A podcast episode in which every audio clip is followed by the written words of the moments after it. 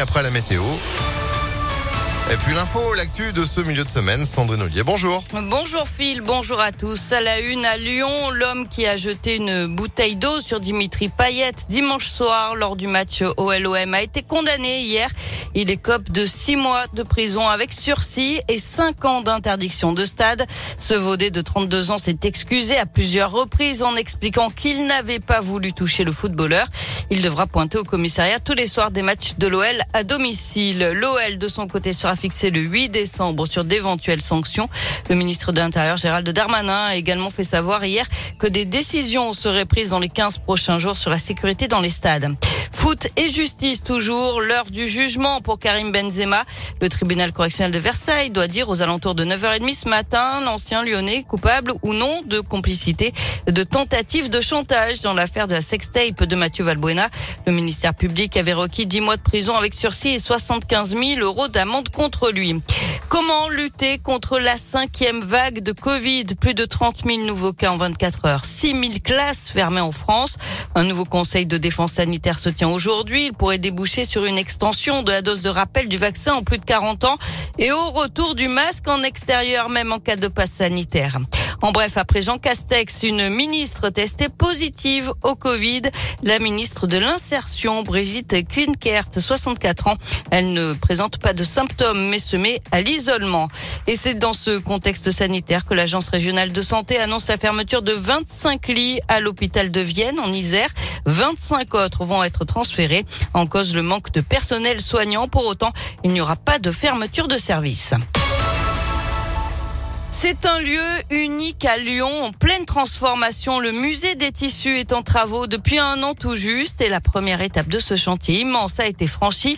La rénovation extérieure de l'hôtel particulier La Croix-Laval, situé à deux pas de la place Bellecour, est presque terminée. Datant du XVIIIe siècle, construit par l'architecte Soufflot, à qui on doit aussi le Panthéon à Paris et l'hôtel Dieu à Lyon. Cet hôtel particulier, dans lequel ont vécu les industriels de la soie, abritait aussi le musée des Arts Déco depuis 1925 un espace très peu connu des Lyonnais. Esclarmont de Monteil, la directrice du musée des tissus, promet de le rendre aux visiteurs en y installant une collection permanente.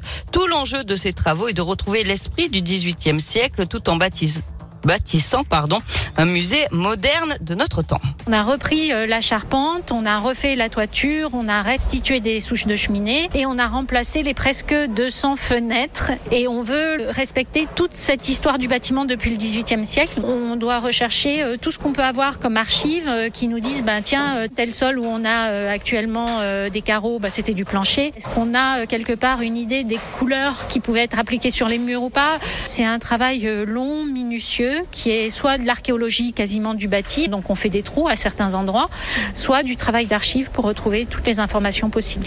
Et la prochaine étape, c'est la rénovation de l'intérieur de cet hôtel particulier qui sera relié aux autres espaces du site avec euh, la création de l'architecte Rudy Ricciotti qui prévoit notamment un drapé de verre tout autour du musée.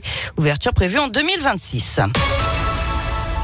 Du sport avec euh, du foot et Lille qui a pris la tête de son groupe en Ligue des Champions en battant Salzbourg 1-0 hier soir. Les Lillois peuvent espérer se qualifier pour les huitièmes de finale. À suivre ce soir le PSG face à Manchester City. Enfin, c'est le plus gros succès du cinéma français cette année avec 2 645 670 entrées.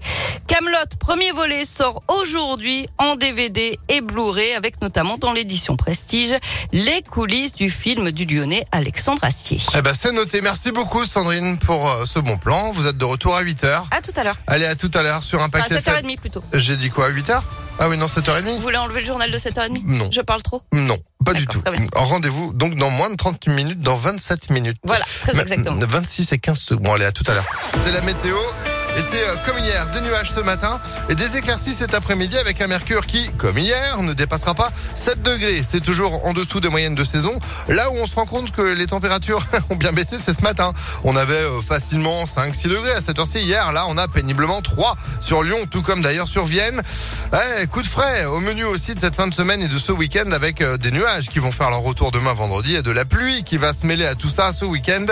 pluie et parfois flocons. Pourquoi? Parce qu'on attend entre 0 et 1 degré pour les minimales ce week-end sur Lyon. Donc dans les monts du Lyonnais, on verra peut-être virevolter les premiers flocons de pas encore l'hiver. C'est voilà, c'est comme ça. rien de bien méchant après les températures vont regrimper la semaine prochaine, tant mieux. L'horoscope de ce mercredi pour vous juste après Michael Jackson et Marc Lavoine sur Impact.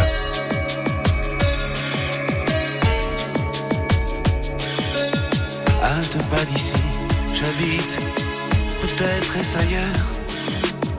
Je ne reconnais plus ma vie, parfois je me fais peur. Je vis dans un monde qui n'existe pas. Sans toi, je ne suis plus tout à fait